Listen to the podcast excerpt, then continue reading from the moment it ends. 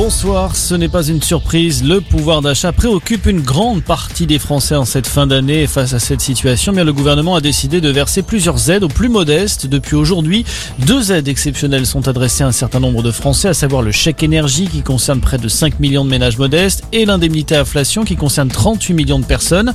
Ajoutez à cela la prime de Noël. Alors, comment expliquer que l'État ouvre autant les vannes? Écoutez les explications de Philippe Crevel, économiste et directeur du Cercle de l'épargne.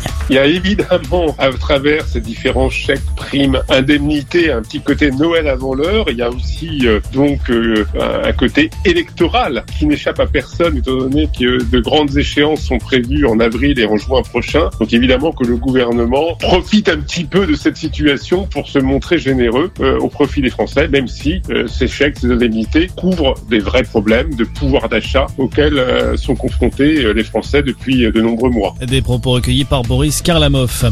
Dans l'actualité également, Emmanuel Macron dénonce une insulte à la mémoire de nos héros. Réaction sur Twitter du chef de l'État après la découverte d'un tag anti-pass sanitaire sur le site du Mont Valérien, un lieu dédié aux résistants et déportés de la Seconde Guerre mondiale. Une plainte va être déposée. Yannick Agnel reconnaît les faits qui lui sont reprochés. L'ancien nageur est mis en examen pour viol et agression sexuelle sur une mineure de 13 ans. Les faits se seraient produits en 2016.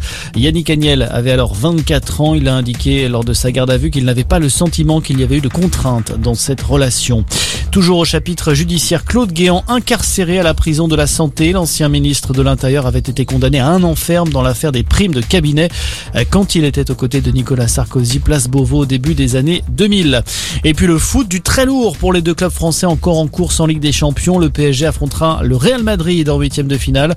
Pour Lille, ce sera Chelsea, le tenant du titre. Voilà pour l'essentiel de l'actualité. Très bonne soirée à tous.